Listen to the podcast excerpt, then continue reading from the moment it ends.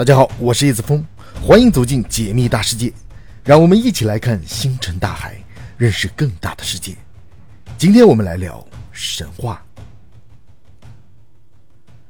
当我们谈到神话传说时，我们往往会想到令人兴奋和神秘的故事情节。然而，近年来一些学者提出了一些备受争议的观点。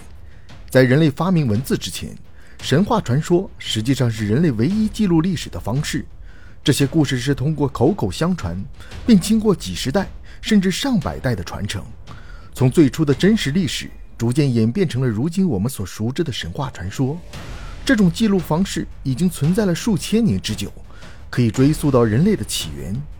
虽然现代社会已经有了达尔文的进化论，但我们不应忽视上古神话对于历史记录的重要性。实际上，研究各国神话可以发现。各国的古代神话在人类起源问题上有着惊人的一致性。这些古老而深刻的故事是我们了解人类起源历史的重要途径。在各国神话中，关于人类起源的故事几乎无处不在。从希腊神话中的普罗米修斯创造人类，到北欧神话中的半神半人的亚当和夏娃，再到中国神话中的女娲造人，这些故事不同于现代科学的解释，但它给我们提供了一种不同的视角。来看待人类起源的问题，在中国的神话传说中，女娲被视为我们的始祖，创造了整个人类。这个故事最早见于《山海经》，记录着十个神仙中的女娲，但女娲的真实身份和故事至今仍是一个谜。然而，一些后来的文献中描述了女娲创造人类的传说。传说中，女娲仿照自己的形象，用黄土和水制作出一些小泥人，但速度太慢了，于是。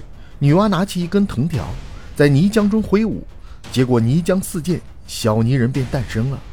令人惊讶的是，这些小泥人转瞬间变成了活生生的人类。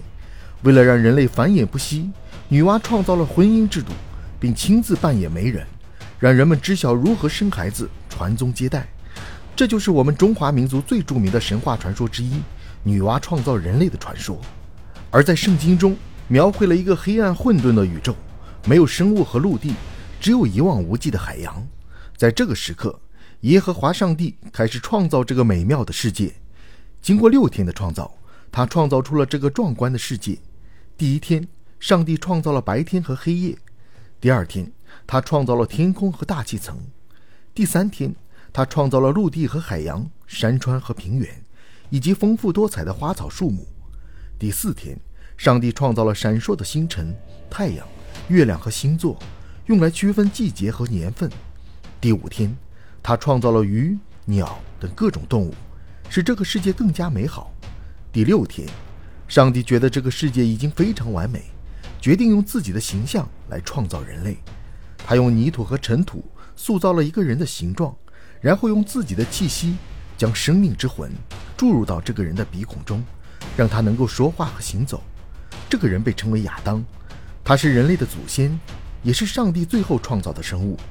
当上帝看到自己创造的一切都是完美的时候，他在第七天休息了。而在希腊神话中，存在着一个泰坦之子普罗米修斯，他善于创造出别具匠心的事物。有一天，他来到一条河边，取了些泥土，用一点点水搓揉成一个人的模样。他赋予这个泥人以人类的名字，并创造了很多类似的泥人。但他很快发现，这些泥人都缺少生命与灵魂，使他们无法与神明相提并论。为了让人类更加完美，普罗米修斯从各种动物中提取善良和邪恶的特性，封存在人类的胸腔内。然而，这仍然无法让人类拥有真正的灵魂。智慧女神雅典娜发现普罗米修斯的杰作，感到十分惊奇。她知道这个泥人缺乏真正的生命力，于是决定出手相助。他运用自己的聪明才智和神性的气息，将生命之息吹送给这个泥人。泥人顿时有了生气，开始活动起来，并被赋予了真正的灵魂。这就是第一个拥有灵魂的人类。从此，人类开始在世间行走。普罗米修斯兴高采烈，创造了更多的人类，而雅典娜则教授他们各种技能和智慧，帮助他们生存和繁衍发展。这个泥人创造的故事，充满了神奇和想象力。也告诉我们生命和灵魂的重要性。在遥远的古代，澳大利亚的大地上荒凉无比，没有生灵。只有自然之声在回响。然而，一个神秘的造物主庞德杰尔被视为世界的缔造者。有一天，他手持一把庞然大物降临此地，眼前映入三块树皮，其中一块树皮上沾着泥土。庞德杰尔不加思索地捧起这块树皮，运用刀削不断地揉搓，最终塑造出一个生物的形状。他为这个被泥土凝聚而成的生物注入生命，往他的口、鼻和肚脐里吹气，使他有了生机勃勃的活力。他欣喜若狂地观察着这个泥质生命的动态，顿时心中无限感慨。随着时间的流逝，庞德杰尔运用同样的方法创造了更多的泥人，但他深切感受到这些泥人还缺少某种神秘的元素。他决定向泥人的灵魂和智慧里注入能量，以使他们变得更加有生命力。因此，他从大自然中提炼各种属性，比如狡猾、勇气、善良和智慧等等，赋予给每一个泥人。庞德杰尔的创造物逐渐变得更加多姿多彩，他们学会了使用工具，点燃篝火、打猎和耕种。最终，这些泥质的生物成为了澳大利亚原住民。他们绵延不断地繁衍生息，继承着庞德杰尔的智慧和技巧，一代一代地传承着这个神话和文化。上述有关人类起源的神话，在传统的科学界一直备受质疑和嘲笑，因为他们认为这些神话缺乏实证的支持。且没有可信的科学证据来证明存在神或外星人创造人类的说法。然而，如果我们放眼整个宇宙，想象一下可能存在的其他高级文明，那么这个假设便不再那么荒谬。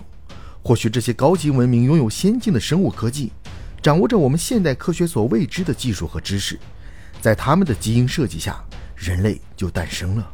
尽管这听起来像是天方夜谭，但是我们不能排除这种可能性。此外，我们还可以看到，这些神话中有一个共同点，那就是人类这种生物都是由神使用泥土创造出来的。制造过程通常都是先有身体，然后才有灵魂或者意识。这种相似之处几乎遍及全球的所有大陆。要知道，这些神话都诞生于几千年前，当时的人类生活在交通不便的时代，各个大陆之间被海洋、沙漠等自然障碍相隔，文化隔阂很大。尽管如此，这些神话却有着惊人的相似之处，因此我们不禁会思考：这些神话传说是否暗示了一个真相，也就是人类的起源与我们所想象的可能并不完全相同，或者这些神话只是人类想象的产物，却真实的揭示了一些我们无法理解的真相？这些问题或许永远没有答案，但是他们一定会激发我们去思考和探索更多的未知领域。